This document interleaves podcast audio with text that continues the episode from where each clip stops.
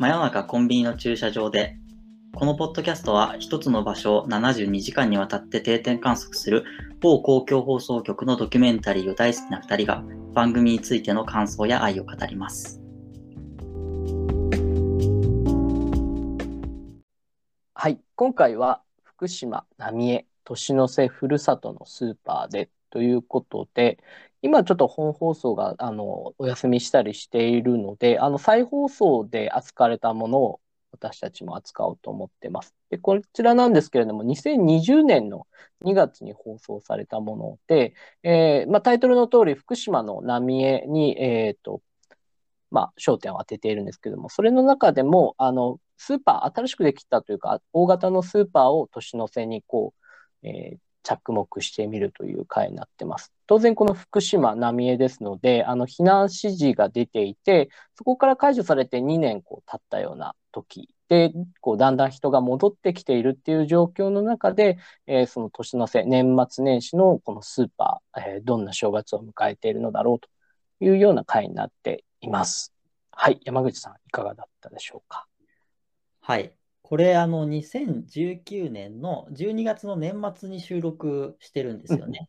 はい放送が今、本田さんの話にもあったように、2020年の2月だと。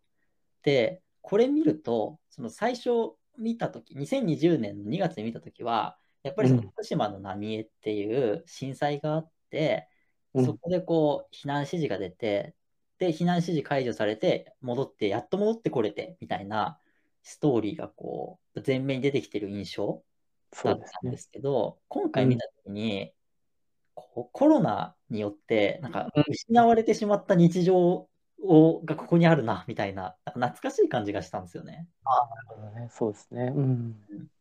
なんかスーパーで談笑してるとか、はいはいこれっはい。て別に今もあるんだけど、割とその大手を振ってできるようなことじゃなくなっちゃったんような気がするんですよ。うん、そうですよね。うん、今は。そう。だからこの映像自体が、その震災っていうことよりも、どっちかっていうと、なんか、昔あった話みたいな、なるほ失ど。われた日常感を強く感じましたね。そうですね。当然なんかこう、スーパーのレジのところにソーシャルディスタンスの印とかないわけですからね。そうみんなマスクしてないみたいなことしてない。も違和感をまず感じてしまうっていうことですよね。それはめちゃめちゃありますよね。うんうん、なんか本当にカレーついだりしてて、そうそうそうそう。いいの？みたいな、いいんですけど。そうそう、いいのって思っちゃうっていう、その、なんだろう、やっぱ、この何年間かがコロナによって、コロナが要は日常になっちゃって、みんなマスクしてるのが当たり前になっちゃってるから、うんうん。逆にしてないと違和感だったりとか、はい。ねそういうのすごい感じましたね。うん。確かにな。うんそうですね。その、一方で、うん、あれなんかこう、スーパーがこう、寄り合い所みたいになってるっていうのがあったじゃないですか。あれやっぱりなんか、あれって日常なんですけど、その日常をなんかこう、非日常として噛み締めてる感っていうのがやっぱりあるわけじゃないですか。あの、うんこの浪江に関してはですよ。その戻ってきたからってこと戻ってきたからっていうことですね。だから、あの、あ、戻ってきたんだ、久しぶりとかっていう感じで話があるっていうことで、うんいわゆる多分日本の今までにあったスーパーの寄り合いの雰囲気ともちょっと違うというか、はい。その、この日常こそが求めていたことなんだ、帰ってきたただいまっていう感覚がすごい皆さんにあって、うん。まあ、笑顔になっててっていうのがあって、で、それがなんかやっぱり当然今、その多分おそらくコロナになっていると、まあ、うんそんなにはそうはなってないだろうなっていう、その揺り戻しみたいなのが結局あって、はい。まあ、それを考えると、なんかこの一瞬が切り取られてる感っていうのはすごくあるなとはうん思いましたよね。なんかこう、スーパー自体が希望になってるというか、うんその希望をとか皆さんの期待がすごく乗ってるスーパーだなっていうのは、うんこの回見てて本当に、まあまず思ったことですよね。だから、本田さんの話にかぶせると、はい。ここの風景が、僕が冒頭に言った懐かしい感じじゃなくて、うん未来の風景になっているような気がするんですよね。はい、そうですね。要はそうんのコロナによって失われてしまった日常が、うんと、その震災によってなくなってしまったこのコミュニティ。でここはその震震災のその避難指示が解除されて戻ってきてみんなで集まれて楽しいと。うんうんコロナがなくなって集まれて楽しいみたいな、うん結局その未来の風景になっていく、つながっていく、その、なんて言うんだろう。コロナ後の世界の疑似体験じゃないけど、そうですよね。そう、的な側面はあるんじゃないかなと思ったんですよね。うんまたね、これ、こう、見てない人のために補足しておくと、なんかこう、ただのスーパーじゃないんですよね。はい。あの、ただのスーパーじゃないっていうか、あの、その人々の期待を背負って、生活のインフラとしてスーパーが回転してるので、うんなんかこう、昔からのスーパーというよりは、えっと、結構まあ、某大手チェーンのスーパーで、すごくピカピカなんですよね。うん。そのピカピカのスーパーで、なんか売り場とかもすごい綺麗というか、だからその特にその、まあ、悪く言っちゃえば別に個性がない普通のスーパーなんですよね。そうですねあの、既視感はある。そうそうそう。うんでもその綺麗さとかが相まってて、なんかそういう意味でもちょっと近未来感やっぱあるんですよね。ある。うん。うんなんかこう売り場が、なんか昔懐かしとはまた違う、うん。既視感はすごいあるんだけれども、はいその重機とか、その並べ方とかがものすごくこう、なんかこう、綺麗に並べられていたりして、まあなんかものすごくそこの期待を背負ってる感じが、うん。スーパーとしてすごくうん。あるんですよね。そこがまた、あそのさっき山口さんが言ってたような、み未来みたいなところにもちょっと通じるかなっていうのは思うんですよね。これでもその、じゃあ同じ場所をどうやって捉えるのかみたいな話で、うん。この回の1日目に若い夫婦が出てくるじゃないですか。で、はいその夫婦が、旦那さんの方が、確かもともと住んでて、でそれで、うんえっと、避難して戻ってきたっていう人で、奥さんはあの全然波関係ない人で、で、その一緒に避難先かなんか知り合ってで戻ってきたみたいな夫婦が出てくるんですけど、うんうん旦那さんのこの場所を見た感想とか、周りの風景を見た感想は、思ったよりも普通、普通でよかったみたいな感想なんですよ。はい。そうでですね。奥さんの感想はショッキングなんですよ。うん。いやここのなんか違いですよね。ああ、なるほど。そそれやっぱ認識が違うっていうう。こと？そうそうそう。同じ場所なんだけど、うん。じゃあその、も、もともとを知ってるか知らないかじゃないですか。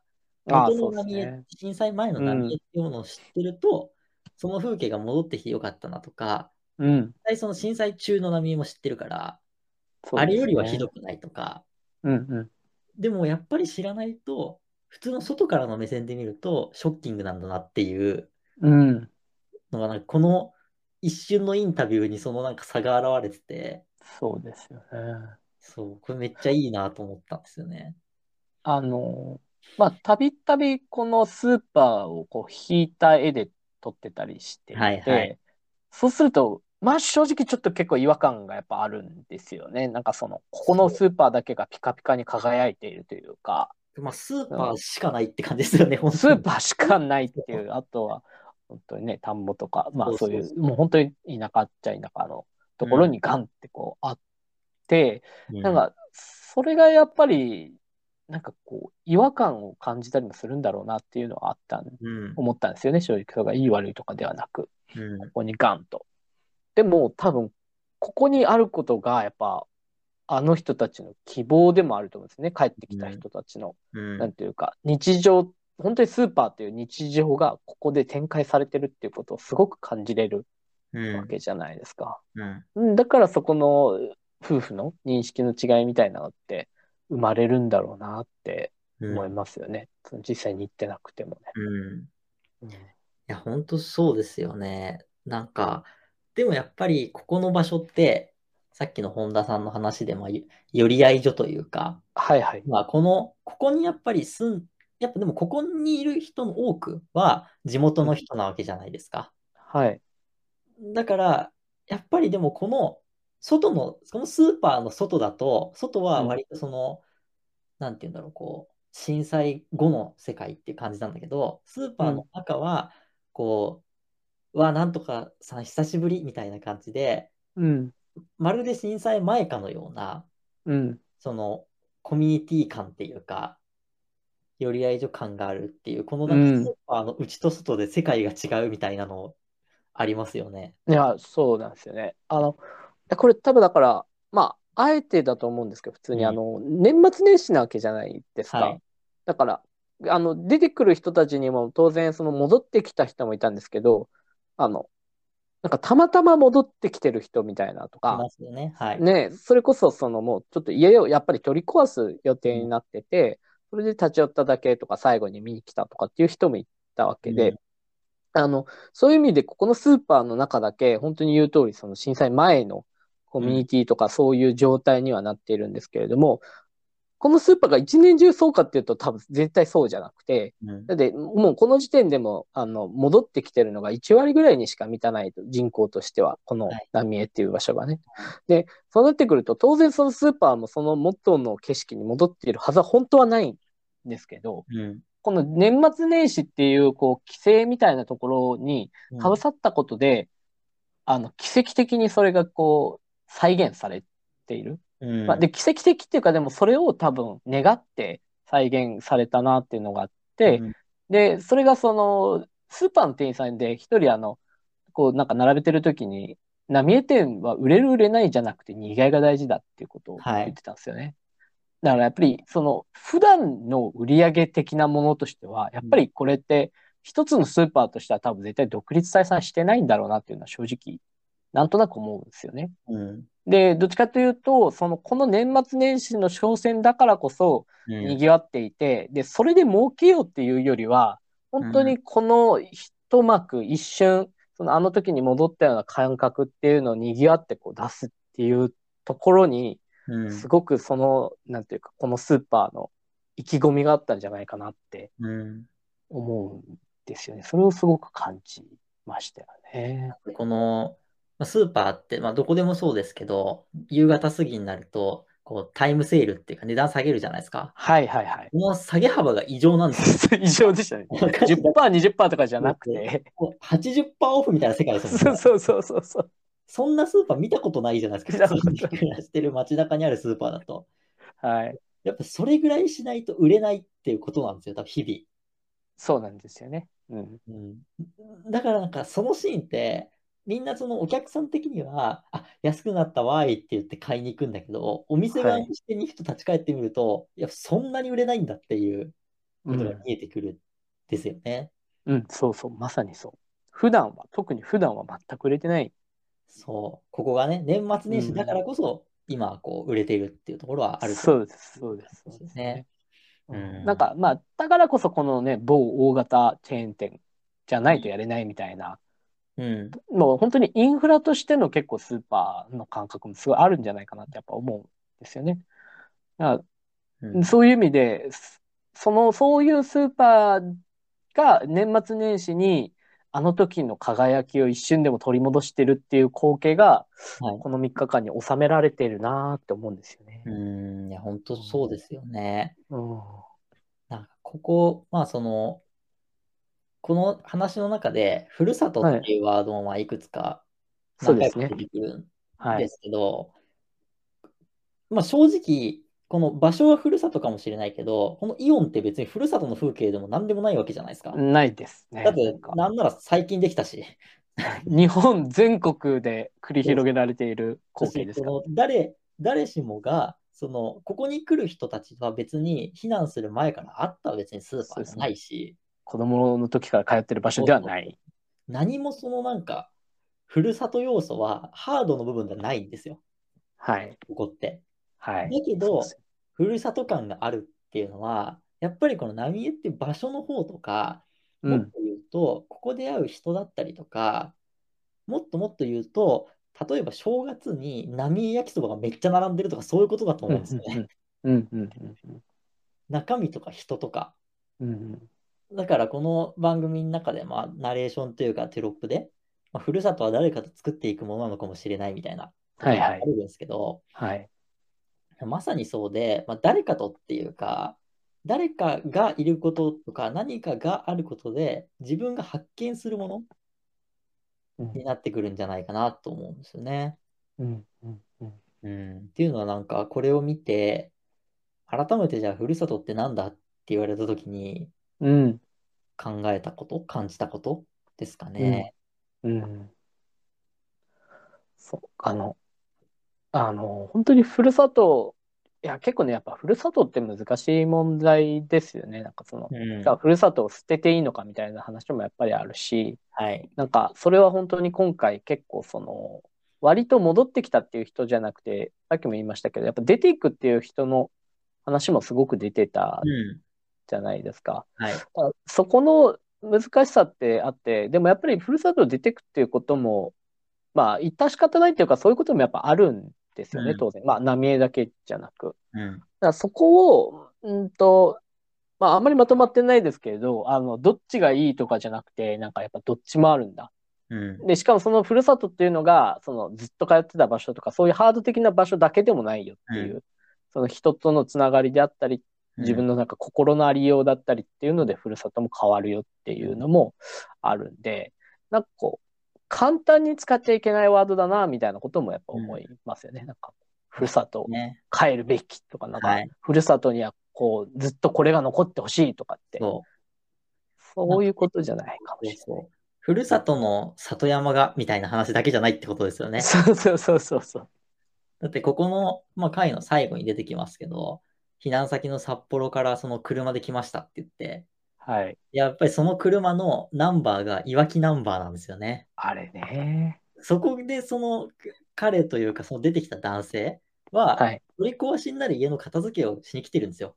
だからそうですねと、ふるさとを、まあ、言ってしまえば、ふるさとを一回捨てるというか、やめるというか、うん。片付けて、生産して、で、次の土地に行こうとしてる人なんですよね。状況としてはね。うんだけど、いわきナンバーの車なんですよ。心はね。そう。そこの、まあ、結局、ふるさとってハードじゃなくて、ソフトだったりとか、うん関係性とか、そういうものによって生まれるっていうのの、しかもだって、ただの車のナンバープレートですよ。そうなんですそ。れがいわきナンバーであるっていうことだけですよ。そうでですよも、ね。ふるさと感があるわけですよ。うん。そこの、なんていうか、なんでしょうね。なんかでも、いいですよね、そういうの。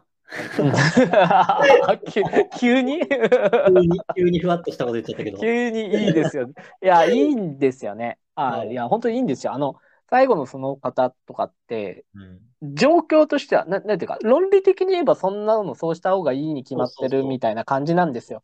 やっぱりはい。その、奥さんの実家の札幌に身を寄せて、うでも自分も仕事もそっちで見つかってはい、安定してきてると。うん。でじゃあ、あの、ね、客観的に考えればそのままで、じゃあ住んでない実家とかは、うん。まあ取り壊すっていうのも、まあそれはそうだろう。で、その親御さんが決めたと、おうんその人の。うんまあそれはそうだろうな。なんですけど、やっぱいわきナンバーが指し示すように、そこ心は捨てきれてないんですね。心はいなんかね浪江に残っう、ている。そそのなんかこう、論理だけで終わらせれない世界みたいなものが、彼のいわきナンバー、最後のいわきナンバーで如実にやっぱ現れてるよなっていうのはあるんですよね。う。浪江がその場所じゃなくて、なんか概念っていうか、うん、っていう、なんかその、なんていうの、イメージというか、そうですね。なってるっていうことですよね。そうですね。うん。まあ、しかもやっぱり、まあ、福島、浪江っていうことで、うんなんていうんですかね、すごくセンシティブな問題ですけど、まあ、放射能の問題で、それでも帰るとか、うん。もしくはだから出る、じゃあ捨てるのかとか、はい。えやっぱなんか、いろいろな、まあ、特に外野からなんですけど、まあ、いろいろな攻撃というかね、やっぱうんそういう目もあるわけじゃないですか。うん。ただ単純に、その、どこにでもあるふるさと出るっていうのともまたちょっと違う。はい。うん、で、それこそ逆に言うと、それを見て、これは被災地の人だけに負担かけていいもんじゃないって言って、外から逆にやってきたっていう人もいうんたじゃないですか。まうんあ、かなりレアケースのような気もしますけど。っていうぐらい、なんかこう、はい浪江に関しては、その土地の、まあ、しがらみというより、なんかその風当たりというか、のがいろいろある中で、それぞれの選択肢をしていく。うん。なんだけれども、この年の瀬の、この、しかも誰も別に今まで通ったこともないスーパーにおいて、一瞬だけでもあの時のふるさとが再現されているっていううん。この一瞬のきらめきっていう、うん本当、簡単には語り尽くせないところが、この回ってありますよね。ありますうね。ん。いや結構いい回ですよね。いい回ですよね。うん。で、本当冒頭の話にも戻るんですけど、それがそのまま、この翌年とか、これ2020年、まあ、の19年の末ですから、はい。翌年以降はこれが、まあ、ほぼそう。再現できなくなっている。失われた風景になってしまうわけですよね。そ通常。スーパーもこう、一人で来てくださいみたいな話になってう。はいね。。そう。っていう、めちゃめちゃ一瞬のきらめき。いや、で、僕はこれ、この回すごい覚えてるんですよね。うん。なんか、当時、こ心に残ってて。うんそれってやっぱりこの一瞬のきらめきだったんだなっていうのが、うん今でも考えてるんでしょうね、自分の頭の中で。そう、よりそのなんか、切なさっていうか、うん。的なものな感じがすごいしますよね。うん。うん。いや、いい回です。いや、いい回なんですよ。はいこれはちょっとでもぜひね、見ぜひですね。そう。まあ、NHK オンデマンド等では見れると思いますので、等で、ぜひ。ぜひ。大丈夫ですかね。はい。以上ですかね。はいね。ありがとうございました。ありがとうございました。